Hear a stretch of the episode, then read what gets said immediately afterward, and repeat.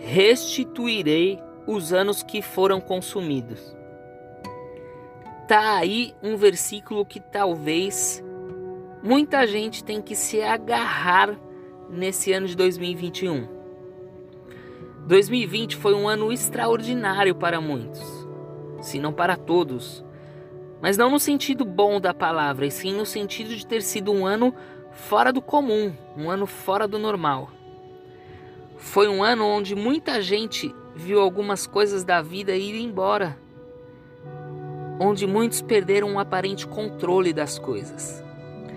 Pessoas perderam empregos, pessoas perderam empresas e, consequentemente, perderam dinheiro, pessoas perderam saúde, alegria, paz, pessoas perderam relacionamentos, pessoas perderam casamentos, perderam a fé, a fé de muitos esfriaram nesse ano de 2020.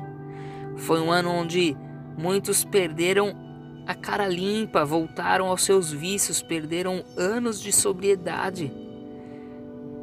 Foi um ano onde pessoas perderam suas famílias e muita gente perdeu até sua própria vida.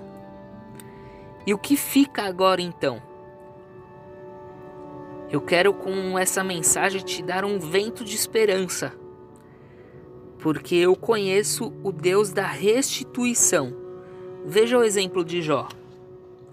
Debaixo da permissão de Deus, ele perdeu quase tudo.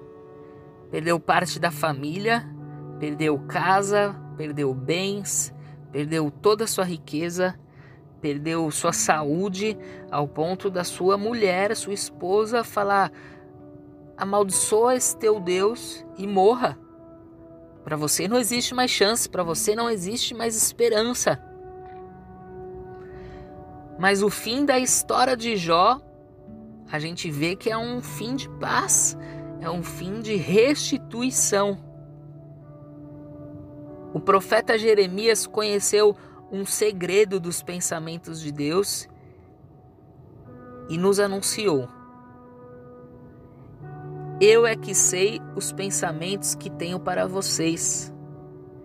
Eu tenho planos de fazê-lo prosperar e não de causar dano.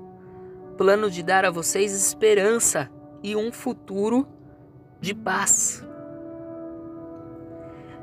Então, se você perdeu algo nesse ano de 2020, meu conselho para você é: creia no Deus da restituição. Sabe por quê? Porque nada é impossível para Ele. Nada está tão longe que Ele não possa alcançar. Procura Ele. Ele vai te ajudar.